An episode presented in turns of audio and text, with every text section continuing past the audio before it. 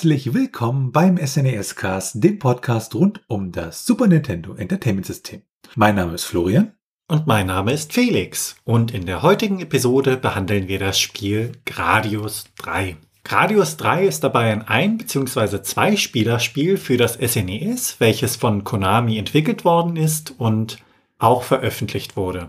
Im ersten Schritt schauen wir uns dann einmal näher die Geschichte an. Und da kommen wir zur Geschichte von äh, Konami. Ähm, Konami an sich ist ja eine relativ bekannte Firma und auch einer der berühmtesten Cheats der Geschichte, nämlich äh, der Konami-Code, sind praktisch ja von dieser Firma. Und äh, Konami ist ein japanisches Unternehmen, die halt ja Entertainment, Videospiele machen, auch andere Sachen wie ähm, Animes oder äh, Sammelkarten oder Pachinko-Maschinen herstellen. Und Konami hat zum Beispiel auch äh, Casinos und auch so ja Fitnessclubs in Japan. Es gibt ja auch relativ viel so an Franchise, was sie haben, zum Beispiel Metal Gear, Silent Hill, die Contra-Serie Yu-Gi-Oh!, ähm, Parodius, Gradius, Frogger. Und die Firma selbst wurde 1969 gegründet. Und zwar damals, ähm, ja, haben sie dann äh, Jukeboxen äh, verliehen und repariert. Und der Name Konami stammt halt von den damaligen Gründern, nämlich äh, Kakemasa Kusuki, Yoshinobu Nakama und äh, Tatsuo Miyazako. Und daraus zusammengebildet wurde dann Konami. Die Firma sitzt in Tokio und äh, der US-amerikanische Zweig äh, von Konami sitzt in Kalifornien. Ähm, beziehungsweise sie haben auch noch einen Zweig in äh, Nevada, der kümmert sich halt um die ganzen äh, Casino-Geschichten. Ja, das ganz kurz zur Geschichte von Konami. Und wenn wir uns dann das Spiel angucken, also Gradius an sich, ist ja, wie es der Name in unserer Episode, nämlich, dass wir heute Gradius 3 uns anschauen, schon sagt, ja, eine Serie. Und ähm, Gradius 3 ist dann der erste Teil, der fürs Super Nintendo erschien. Und ähm, wenn man sich die Gradius-Serie nochmal so anschaut, dann gab es ein Teil, ein, ein Spiel vor Gradius, das war ein Arcade-Spiel mit dem Namen Scramble. Das gehört zwar nicht offiziell zur Serie Gradius, gilt aber sozusagen ja als eine Art Vorläufer. Und das war so 1981, als sie dieses Scramble-Spiel gemacht haben. Und Gradius 3 an sich erschien 1989 auf Arcade Machine und er wurde dann erst später Richtung Super Nintendo portiert. Die Spieleserie an sich hat mittlerweile über 30 Jahre auf dem Buckel. Und der eigentliche, ja, erste Gradius-Teil, der wurde dann 1985 entwickelt. Da sollten sie eigentlich dieses Scramble ja so ein bisschen überarbeiten, aber sie haben dann halt ein komplett neues äh, Spiel gemacht mit dem Namen Gradius. Und im Laufe dieser Gradius-Reihe haben sie dann halt auch die Geschichte äh, ja immer weitergeführt.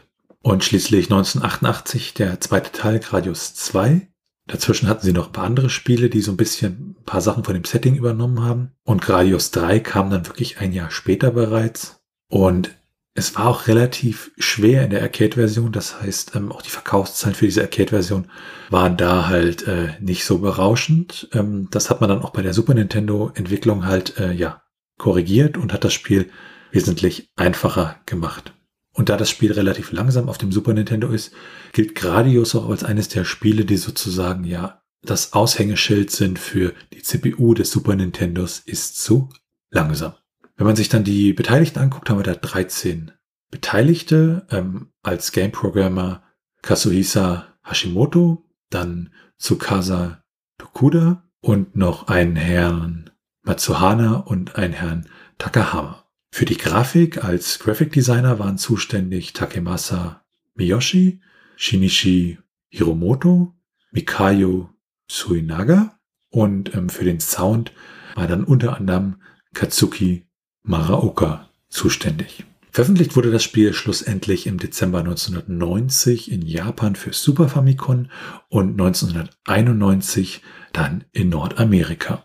In Europa gab es keine Umsetzung von Gradius 3 fürs Super Nintendo.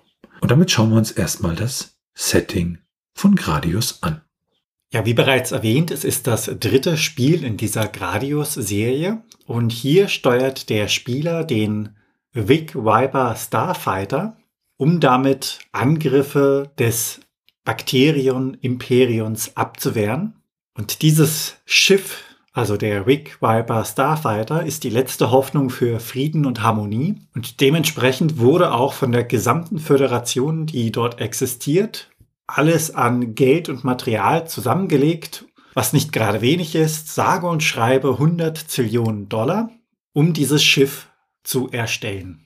Eine Zillion ist dabei laut Definition eine unvorstellbar große Zahl, welche sich gewissermaßen mit unendlich und ähnlichen vergleichen lässt. Das Schiff an sich heißt MAX und MAX steht für Modulated Artillery Exalter und damit kommen wir dann zum Gameplay. Das erste, was einem entgegenkommt, wenn man das Spiel startet, ist so ein ja, weißes, schachbrettartiges Muster. Danach sieht man wie üblich die Logos der Beteiligten am Spiel und kurz darauf folgt dann ein mit Musik hinterlegtes Intro. Im Intro sieht man das Innere eines Hangars, der langsam erleuchtet wird und ein Schiff hängt in diesem Hangar an einer Halterung befestigt. Es wird dabei abgesenkt. Gleichzeitig öffnen sich die Schotten zum Weltraum und dieses Schiff löst sich dann und fliegt ab. Es verschwindet in dem Sinne in den Weiten des Alls und fliegt einmal durchs Titelbild, während das Spiel dann beim Titelbild stehen bleibt. Dieses besteht aus dem namensgebenden eingeblendeten Titel Gladius und mehreren Planeten die abgebildet werden. Im Hauptmenü hat man dann die Auswahl zwischen dem Einspielermodus und dem Zweispielermodus sowie den Optionen. In den Optionen kann man dann die Spielschwierigkeit auswählen. Dabei hat man drei Schwierigkeitsgrade, also Easy, Normal und Hard. Des Weiteren kann man seine Steuerung individuell anpassen und man kann beim Sound zwischen Stereo und Mono wählen. Wenn man sich dann für einen Einspielermodus entscheidet und das Spiel startet, hat man die Wahl, ob man Type Select oder den Edit Mode auswählt. Das heißt, bei Type Select kann man aus vorgefertigten Paketen für das Schiff auswählen. Hier liegt der Nachteil darin, dass man in dem Sinne nur zwei Schilde zur Auswahl hat und dass die Bonuswaffe immer dieselbe ist. Im Edit Mode kann man hingegen sich aus den gesamten Waffen und Schilden in dem Sinne seine individuelle Auswahl zusammenstellen der Vorteil ist natürlich die größere Flexibilität. Der Nachteil allerdings ist, dass man damit zum Teil auch eine katastrophale Zusammensetzung erstellen kann, wenn man sich mit den Waffen und Gegebenheiten nicht auskennt. Hat man sich dann für einen der beiden Varianten entschieden, kommt ein kurzes Start, welches eingeblendet wird und man befindet sich direkt in den Leeren des Weltalls. Das Bild scrollt dabei seitlich durch und um beim Bild zu bleiben, beziehungsweise beim Bildschirmlayout, ist es so, dass dieses recht einfach und übersichtlich gestaltet ist.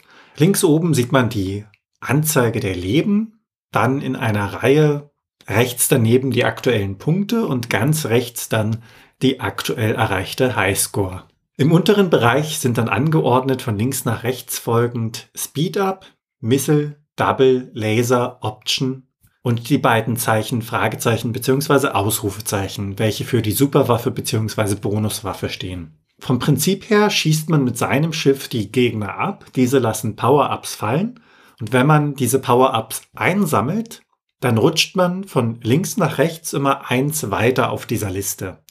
Der Spieler kann dabei entscheiden, ob er das, was er auf dieser Liste gerade eingesammelt hat, also aktiv umrandet ist, auswählen möchte oder ob er weitere Power-Ups einsammelt, um wiederum eins weiter nach rechts zu rutschen, um damit eine bessere Waffe oder eine Waffe in dem Sinne, die sich für die aktuelle Situation besser eignet, freizuschalten.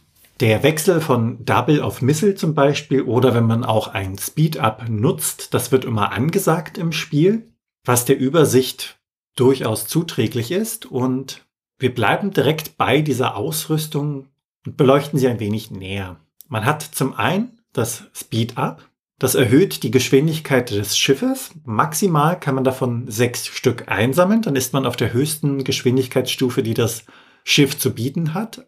Sollte man dann davon erneut eins einlösen, beginnt man wieder bei der niedrigsten Geschwindigkeit des Schiffes.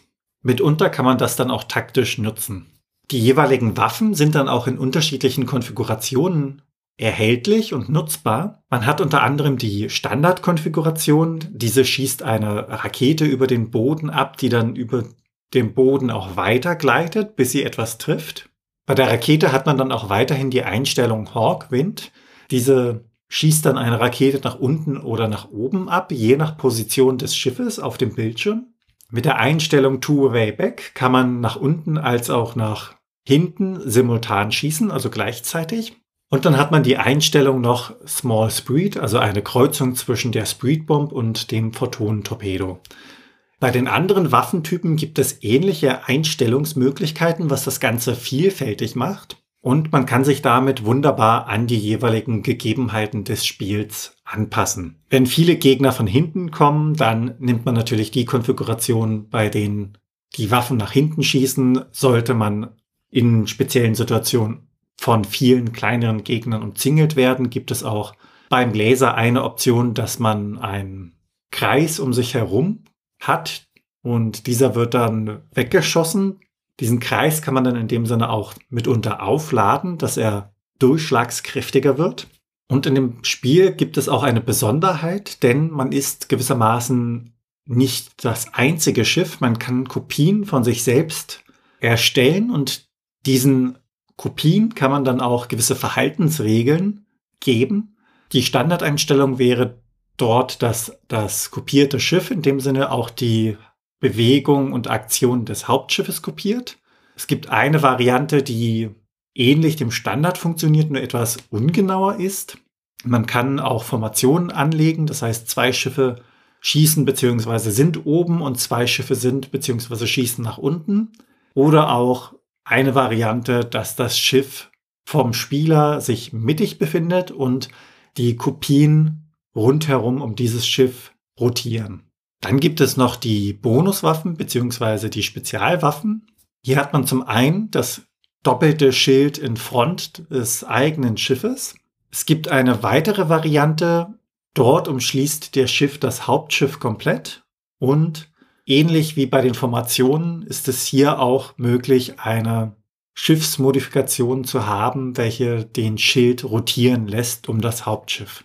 Zuletzt gibt es dann die Option, dass man sein Schiff reduzieren, also verkleinern kann und dementsprechend schlechter getroffen wird oder in schwierigen Passagen diese besser meistern kann. In der anderen Kategorie hingegen kann man sein Schiff verlangsamen, das heißt das Grundspeed ein wenig verringern.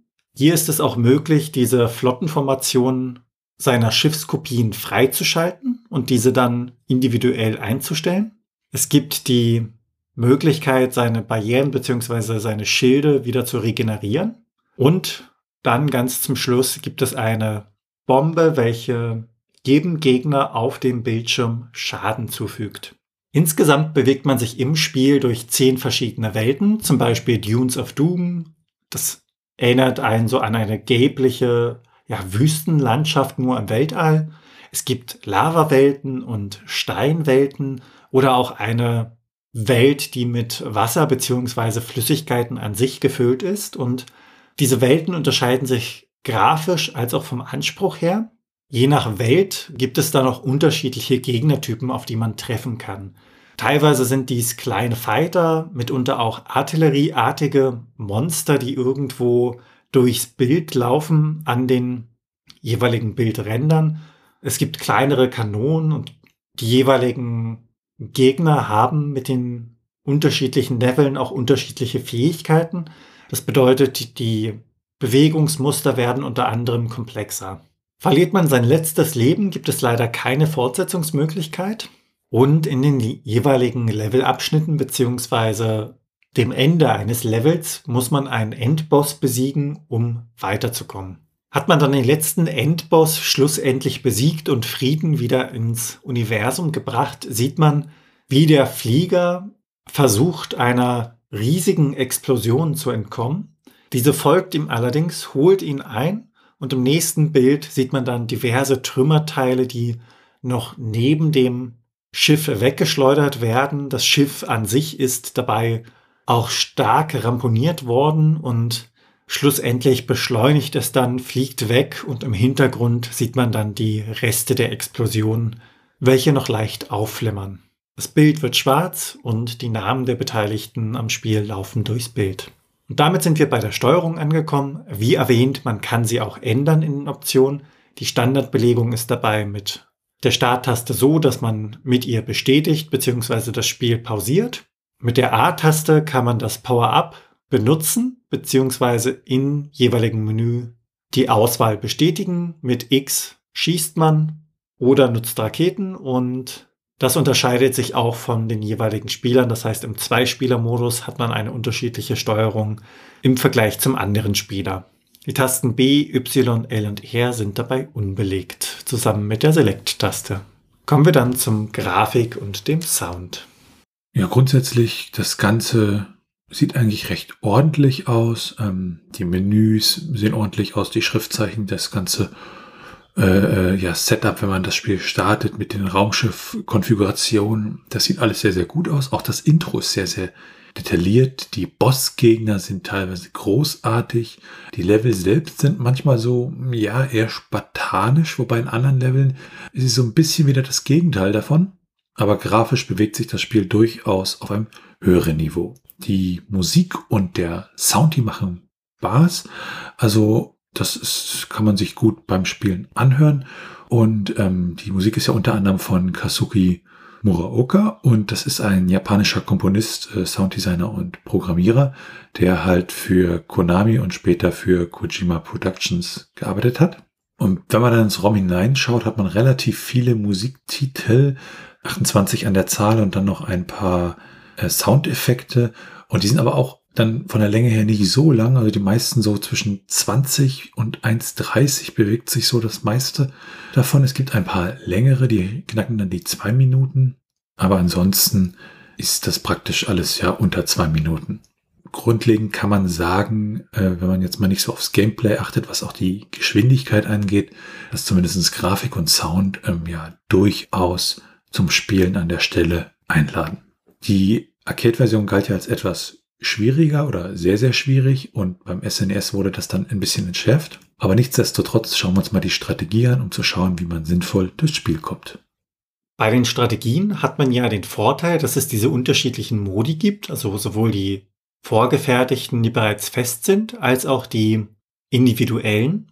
Im standardmäßigen Spiel nimmt man nur eins von den vier voreingestellten Sets. Das funktioniert allerdings auch eher auf den niedrigeren Schwierigkeitsstufen und ein interessanter Nebenfakt ist hier, dass das erste Set dabei sogar an den Vorgänger angelehnt sind. Man hat sich da quasi die Freiheit genommen, das Setting auf den Nachfolgeteil, also Gradius 3, zu übertragen. Je nach Spielart und Spielstil kann man also schauen, was einem am besten liegt. Es gibt natürlich Konfigurationen, die eher nach hinten schießen, Konfigurationen, die mitunter eher nach vorne ausgerichtet sind oder auf den Aspekt, dass man die Waffen so hat, dass die Gegner aus jeder Richtung abgewehrt werden können. Dass man also einen gewissen Streueffekt hier einbaut. Gerade zu Beginn ist es schwierig, aus diesen individuellen Sets eine vernünftige Konfiguration herzustellen. Das erreicht man mitunter einfach durch das Spielen des Spiels und Ausprobieren. Es hängt natürlich auch von der eigenen Art, also dem eigenen Stil, ob eher passiv oder eher aggressiv zum Beispiel, ab, was man dann dabei auswählt. Es gibt insgesamt zwölf Bosse im Spiel. Das ist zu Beginn eine Art Weltraumkneifer, dann trifft man auf eine Art riesige Weltraumamöbe, dann trifft man auf verschiedene Raumschiffstypen, der Megamonolith, die Feuerdrachen, der Bullboss, Bacon, Monarch, als auch Ice Ice, Grim und Shadow Dancer sowie der Endboss dann das Bakterion gehören dazu. Alle zu behandeln würde hier ein wenig den Rahmen sprengen, dementsprechend beschäftigen wir uns nur mit den letzten Leveln. Im achten Level gibt es verschiedene Bosse. Der erste Boss ist ein unbenannter Boss. Er schwebt auf der rechten Seite, hält dann an und schießt eine Salve an Kugeln auf den Spieler. Sobald dieser dann aufhört zu schießen, ist er erst angreifbar. Vor diesem Punkt sollte man sich einfach auf das Ausweichen konzentrieren. Allerdings gilt das nur für den ersten Teil, denn mit einem gewissen ausgeteilten Schaden ändert er seine Strategie und schießt mit einem großen Laser auf den Spieler. Vorteil hier ist allerdings, dass er nun jederzeit angreifbar ist und man als Spieler dann in dem Sinne dauerhaft schießen kann. Der nächste Gegner überrascht schon, denn er kommt von links. Das heißt, als Spieler sollte man in Deckung gehen. Von der Angriffsart her hat er zwei Varianten. Zum einen schießt er Laser aus seinem Kernbereich und auf der anderen Seite kommen Feuerbälle aus seinem Arm. Grundsätzlich kann man sich ganz gut am unteren Bildschirmrand oder der Seite vor diesem Gegner verstecken. Ein weiterer Boss im achten Level ist der Boss Eis Eis. Hier sollte man ganz oben oder ganz unten bleiben. Und sobald sich der Gegner öffnet, sollte man die Gelegenheit nutzen, direkt hineinzufliegen, schnell ein paar Salven abzuwerfen, also den Gegner anzugreifen, auf ihn zu schießen. Bleibt man allerdings zu lange, wird man dann leider von den Lasern erwischt. Hier ist wirklich das Timing relevant. Zu kurz und man zieht den Kampf dementsprechend etwas in die Länge, muss aufpassen, dass man nicht erwischt wird. Die Konzentration lässt ja ein wenig nach mit der Zeit. Und zu waghalsig, dann steckt man wahrscheinlich zu viel Schaden ein und verliert den Kampf. Der darauffolgende Boss, auch wiederum im achten Level, schießt eine Reihe von sich langsam bewegenden Kugeln ab. Hier ist es sehr einfach auszuweichen und der Rest ist einfach zurückschießen und fertig. Der letzte Boss im achten Level ist Grimm. Hier sind mitunter die Speed-Ups, die man gesammelt hatte, relevant. Je nachdem, auf welcher Geschwindigkeitsstufe man sich befindet, ist das Ausweichen der Laser ein wenig einfacher zu vollbringen. Insgesamt ist es schwer, allen Schüssen auszuweichen. Dementsprechend ist es manchmal von Vorteil, direkt durch die Mitte, also durch die Angriffe des Gegners, sich durchzuschummeln, statt ihn auf der Seite auszuweichen. Hat man ein wenig Schaden ausgeteilt, so rollt sich Grimm zusammen und stürzt auf den Spieler. Diese kleine Verschnaufpause, nachdem man ausgewichen ist, kann man dann nutzen, um die Konfiguration seiner Schiffskopien in dem Sinne anzupassen. Allgemein ist es hilfreich, des Öfteren diese Konfiguration anzupassen. Leider hat man dazu selten Gelegenheit bzw. selten Verschnaufpausen im Spiel, um dies auch aktiv zu machen. Im neunten Level stehen einem dann sechs Laser, vier Generatoren und drei blaue Kerne entgegen. Diese gilt es zu überwinden. Das Ganze ist etwas schwierig und sollte gewissermaßen vor dem Gegner ja, parken bzw. abwarten und den Angriffen dann Stück für Stück ausweichen. Eine besondere Taktik für diesen Gegner empfiehlt sich hier nicht wirklich. Im zehnten Level trifft man dann auf den Endboss, den letzten Gegner, den es zu besiegen gilt. Es handelt sich dabei um eine riesige Kreatur, welche mit weißen Energiebällen, die etwas größer sind, auf den Spieler schießt. Allerdings sind diese langsam, man kann ihnen leicht ausweichen und der Rest ist einfach draufhalten und schießen. Und damit sind wir dann bei den Cheats und Geheimnissen. Ja, da gibt es erstmal unterschiedliche eingebaute Codes, ähm, mit denen man zum Beispiel 30 Extraschiffe bekommen kann. Oder dass man zum Beispiel extra Credits bekommt. Oder ja ein äh, volles Power-Up bekommt. Oder auch zufällige Waffen. Und auch die Möglichkeit, ähm, ja, sein Raumschiff zu zerstören, gibt es auch entsprechend. Und auch eine Tastenkombination, um das System zu resetten. Dann gibt es auch Cheat Codes, also Codes, äh, die ich dann in Emulatoren einsetzen kann oder in Module wie das Pro Action Replay, die bestimmte Speicherstellen ja verändern und modifizieren. Und da gibt es dann Unverwundbarkeit, unendliche Leben, ähm, bestimmte Codes, die den Waffenstatus ändern. Man kann die Anzahl der Leben und der Credits modifizieren, also wie viel man da an der Stelle haben möchte. Und auch die äh, Continues zum Beispiel einstellen, dass man da zum Beispiel unendlich oft Continue machen kann. Oder dass die Gegner zum Beispiel automatisch einfach tot umfallen. Daneben gibt es auch einige Geheimnisse wie äh, unterschiedliche Bonus-Stages, die sich äh, an einigen Abschnitten dann befinden und die man dann sozusagen ja aufrufen Schrägstrich besuchen kann. Und auch den Demo-Mode, den man äh, am Anfang hat, den kann man sozusagen ja erweitern, ähm, dass man ja mehr Demo an der Stelle sieht. Dann werfen wir einen Blick auf die Unterschiede. Ja, wenn wir es mit der Arcade-Version vergleichen, ist ähm, Gradius 3 für Super Nintendo erstmal wesentlich einfacher. Und äh, Gradius 3 hat halt auch einige ja, Slowdowns, ähm, obwohl da halt so ein bisschen abgespeckt wurde. Es gibt zusätzliche Waffen und man hat zwei Level aus der Arcade-Version gestrichen, unter anderem ein so ein 3D-Level, was halt mit dem Super Nintendo zumindest im Rahmen der Umsetzung nicht wirklich machbar war. Und damit werfen wir dann einen Blick auf die technischen Daten. Also wir schauen uns das ROM an. Welche ROM-Größe hat das? Was steht in den internen Headern für das ROM drin? Und bei Gradius 3 ist es so, dass es sich um ein 4 Mbit ROM handelt, also ein relativ kleines ROM, ein halbes Megabyte. Und es ist ein sogenanntes Slow ROM mit 200 Nanosekunden. Ansonsten ist es ein ganz normales ROM und der interne Titel in den USA ist Gradius 3, alles klein geschrieben und äh, die 3 und das Gradius mit dem Leerzeichen getrennt. Und der interne Titel in Japan ist Gradius 3, aber alles groß geschrieben. Also da haben wir an sich die gleiche Schreibweise, nur die ähm, Groß- und Kleinschreibung ist da anders. Dann ein Blick auf die Portierung und Nachfolger. Wir hatten ja schon gesagt, Gradius ist eine Reihe und ähm, da gab es dann halt auch einige Spiele, nämlich einmal das originale Gradius, was neben der Arcade-Version dann auch nochmal neu aufgelegt wurde, zum Beispiel für die Nintendo Switch oder die PlayStation 4. Das aber auch für den Commodore 64, den MSX, äh, die Wii und andere Systeme herauskam.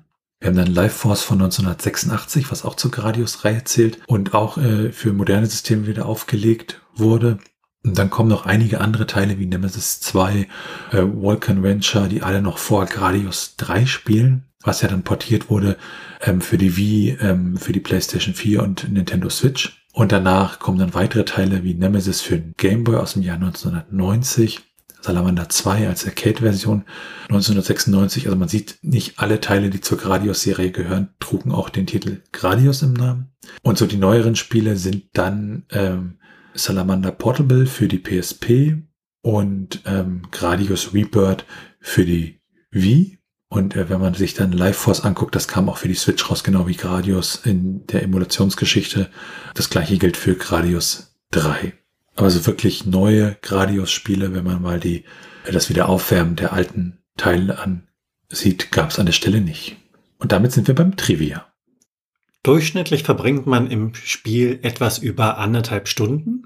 Wenn man sich beeilt, schafft man das Spiel innerhalb von einer Stunde durchzuspielen und wenn man das Spiel eher etwas langsamer, gemächlicher angeht, dann kann man schon bis zu dreieinhalb Stunden an Zeit in dem Spiel versenken. Wenn man sich die Preise so betrachtet, dann bekommt man die Cartridge lose in Deutschland für rund 9 Euro und das ganze Complete in Box wiederum für rund 31 Euro. Dabei ist allerdings anzumerken, dass das dann ein Import der USA-Version ist. Dazu benötigt man also eine entsprechende Konsole oder den jeweils passenden Adapter.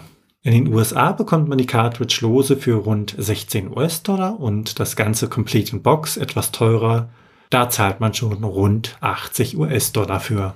Dann hat das Spiel auch ein paar Ratings bekommen, hauptsächlich für die Version für die Wii und die Nintendo Switch. Und wenn man sich die aktuellen Ratings anguckt, dann ist das ESRB-Rating von Gradius 3 für die Switch Everyone in Klammern ähm, Mild Fantasy Violence das PG-Rating ist 7, das USK-Rating ist 6 und das RRS-Rating ist 12 plus. Und ansonsten ist ganz interessant, das Spiel hat auch eine Art Debug-Display, was man dann über den entsprechenden Game Genie-Code oder Pro Action Replay-Code freischalten kann und da dann zusätzliche Informationen sieht.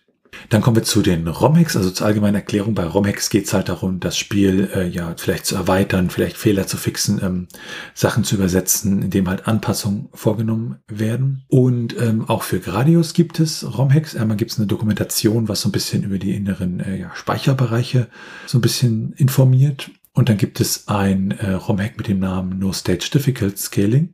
Und dieser sorgt halt dafür, dass diese, diese Schwierigkeitsskalierung der unterschiedlichen Schwierigkeitsgrade einfach nicht zum Tragen kommt und man einfach auswählen kann, was man möchte an der Stelle und dann ist gut.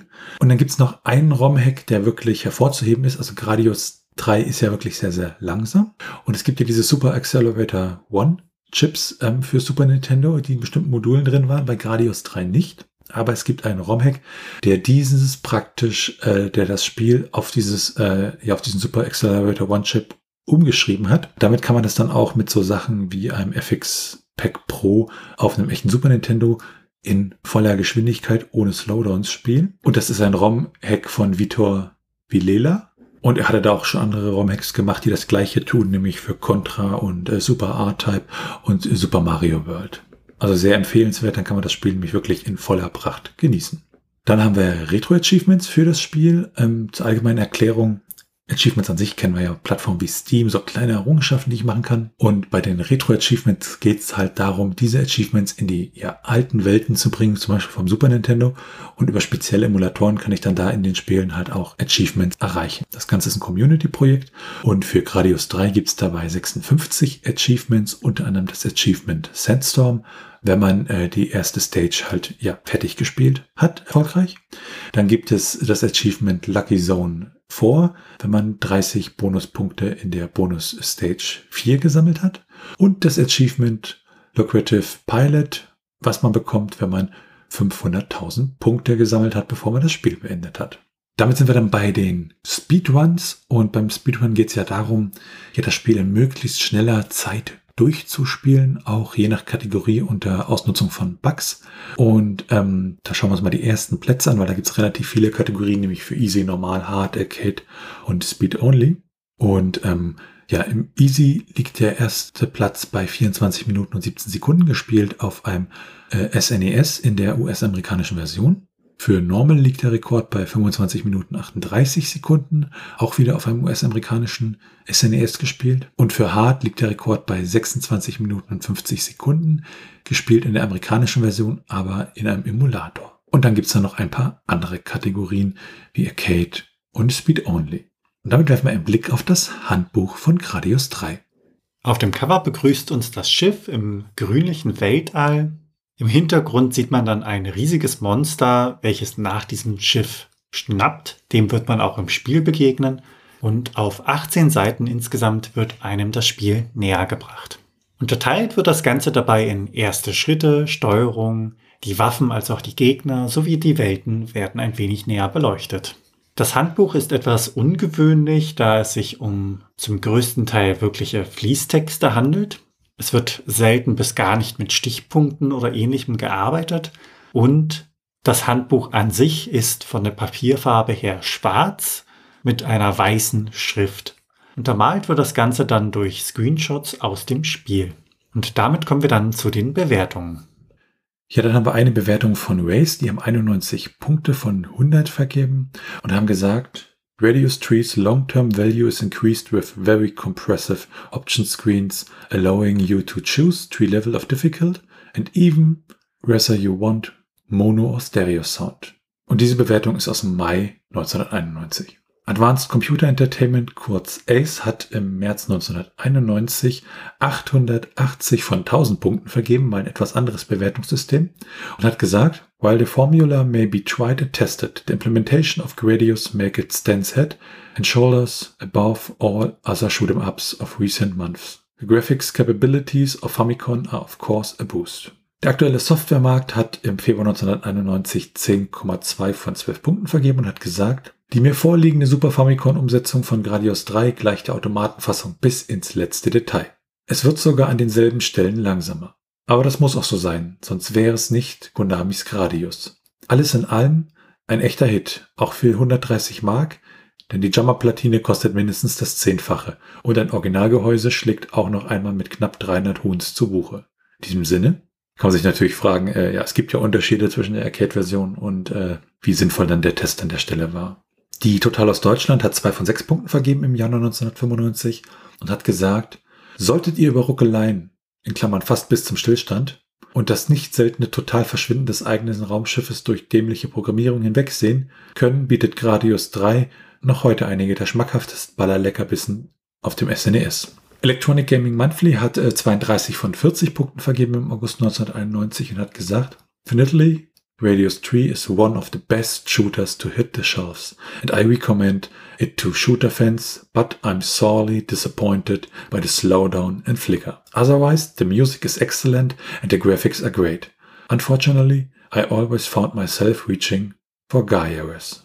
Die Powerplay hat im März 1991 57 von 100 Punkten vergeben und hat gesagt, was für ein Jammer. Es scrollen wunderschön gezeichnete Hintergrundlandschaften und Sprites an mir vorbei. Die Musik motiviert mich zum Weiterspielen und satte zehn Levels warten auf meinen Besuch. Leider läuft das Ganze im Zeitlupentempo ab und wird dadurch beinahe unspielbar. Konami ist mit der Gradius 3 Umsetzung ganz schön ins Fettnäpfchen getappt. Die Mega Drive lacht sich kaputt, wenn sie sich dieses Techniktrauma ansieht. Schon bei relativ wenigen Sprites auf dem Bildschirm kommt das Super Famicom ins Stocken. Gradius 3 ist zwar spielerisch keine Katastrophe, das Geruckel nervt jedoch. Und damit sind wir dann bei der Meinung. Ja, gestartet, äh, erstmal alles schön und dann die Auswahl der Steuerungsgeschichten, also nicht Steuerung, sondern der Schiffsgeschichten, wie ich mein Schiff konfigurieren kann. Das hat mich dann erstmal so ein bisschen überfordert, äh, weil das alles so, oh Gott, viel aussah. Ähm, ja, was die ganze Ruckelei angeht, da ist natürlich dieser Super Accelerator One Patch ist dann natürlich großartig, weil er die beseitigt und einen das Spiel dann doch äh, sehr viel arcadiger spielen lässt. Was mich so ein bisschen irritiert hat, beim Einschalten war dieses Raster am Anfang, das war irgendwie cool, aber da es irgendwie vor dem Konami-Logo kam, ich dachte erst, das wäre ein Testbild vom, vom Fernseher oder so, ich habe keine Ahnung. Äh, da hätte mich mal interessiert, ja, warum das an der Stelle ja gemacht wurde. Äh, dass das war irgendwie schön. Also ich wusste auch nicht, ob das so sein sollte. In der Originalversion, ja, das Spiel wirkt dann doch ein bisschen träge auf dem Super Nintendo, beziehungsweise dann Super Famicom oder äh, auf dem Super NT, wenn man es dann hier in Europa als Modul halt spielen möchte. Und ähm, ja, daneben, dass das Genre sagt mir jetzt nicht so ganz zu. Ähm, ich weiß nicht, ob ich die Originalversion wirklich empfehlen kann, aber was die äh, gepatchte Super Accelerator One Version angeht, die kann ich auf alle Fälle empfehlen. Und äh, wenn man auch nur so ein bisschen Spaß an dem Genre hat, auf alle Fälle. Also ich, ich bin auch nochmal überlegen, nochmal mir die Super Accelerator One Version wirklich in der Gänze nochmal zu geben. Ähm, ist es kein schlechtes Spiel in der nennen wir sie mal, beschleunigten Version. Ähm, da muss man dann wirklich abwägen. Wie ist deine Meinung von dem Spiel, Felix? Die Geschwindigkeit an sich ist für mich wirklich der Hauptkritikpunkt. Aber wie du meintest, das ist ja bereits behoben. Dementsprechend wäre das jetzt außerhalb meiner Meinung beziehungsweise außerhalb meiner Wertung. Das Intro fand ich schon irgendwie schön. Also es hat mich so ein bisschen beeindruckt. Es ist sehr kurz und auch irgendwie eigentlich nichts Besonderes, aber irgendwas hat mich da gepackt und da spielt auch so ein bisschen die Musik mit rein, die, wie ich finde, irgendwie passend ist. Also grundsätzlich die zwei Varianten finde ich schon gut gewählt, was die Waffenauswahl angeht. Das heißt, dass man wirklich dieses Vorgefertigte nutzen kann. Gerade zu Beginn ist das einfach. Und wenn man dann das Spiel gespielt hat, das Ganze auch verstanden hat in dem Sinne, kann man auf den höheren Schwierigkeitsstufen dann damit experimentieren, was denn am besten passt. Und ich finde, das macht auch so ein bisschen den Reiz bzw. Wiederspielwert des Ganzen aus. Von der Idee, wie die einzelnen Bosse gestaltet worden sind, gab es ein paar schöne, wie ich finde. Insbesondere ist mir da dieser ja, amöbenartige Boss, Bubble Brain oder so in die Richtung, in Erinnerung geblieben. Es ist eine Flüssigkeit, durch die man sich durchschießen muss, um zum Nervensystem in dem Sinne des Bosses ja durchzukommen und ihnen damit Schaden zuzufügen. Das fand ich eine schöne Idee. Und was den Endboss angeht, der ist mir ein bisschen gruselig in Erinnerung geblieben. Es hatte irgendwie ja Fallout-Vibes, weil du seitlich diese vielen Gesichter hattest, die so eingelassen sind in diesen, ja, in diesen, diese orangene Masse und jedes Gesicht macht dann immer noch so den Mund auf und schreit. Das ist schon etwas sehr, sehr seltsam. Vom Spiel her, ich finde es für zwischendurch auf jeden Fall mal spielenswert, wenn man sich die Version aussucht, die das Ganze vom Tempo her gefixt hat. Ähm, also wenn man die Gelegenheit mal hat, kann man es auf jeden Fall einmal ausprobieren. Das war diese Episode vom SNES Cast. Wenn ihr Fragen, Anmerkungen, Themenvorschläge oder Kritik habt, dann könnt ihr uns gerne schreiben per Mail an info@snescast.de und ihr könnt uns auch auf unserer Webseite unter den einzelnen Episoden Kommentare zu diesen hinterlassen. Ansonsten freuen wir uns sehr auf eine Bewertung bei Apple Podcasts und anderen Podcast-Portalen und natürlich könnt ihr uns auch persönlich empfehlen. Ihr könnt uns auf Steady unterstützen da freuen wir uns drüber und es hilft uns, diesen Podcast zu machen. Ihr erhaltet dafür als Unterstützer das eine oder andere kleinere Benefit und ähm, für unsere bisherigen Unterstützer an dieser Stelle ein ganz, ganz großes Dankeschön. Alles weitere dazu und rund um den Podcast, wie zum Beispiel den Link zu unserem Discord-Server, unserem Community Hub oder unseren Social-Media-Präsenzen auf Mastodon und Twitter, findet ihr auf snescast.de. Tschüssi. Ciao.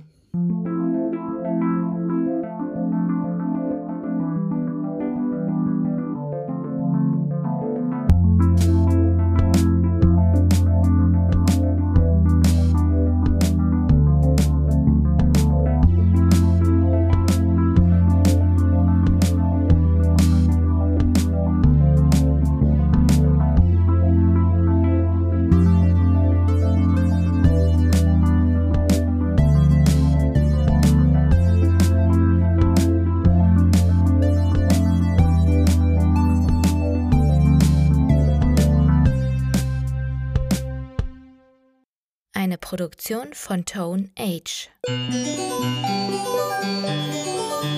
t1h.net